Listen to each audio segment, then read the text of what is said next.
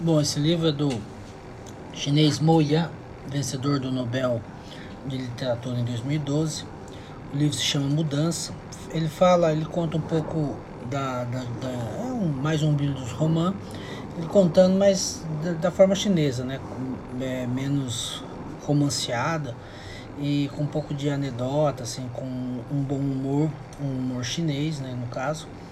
E ele contando da China profunda, né, de, da segunda metade do século XX, como que ela foi se transformando, relatando aí como que ele foi acompanhando os pais ao longo da, da infância e da adolescência. Vale bastante a pena, o autor é, é bastante referenciado e reverenciado e ganhou o Nobel. Vale a pena Moyan Mudança.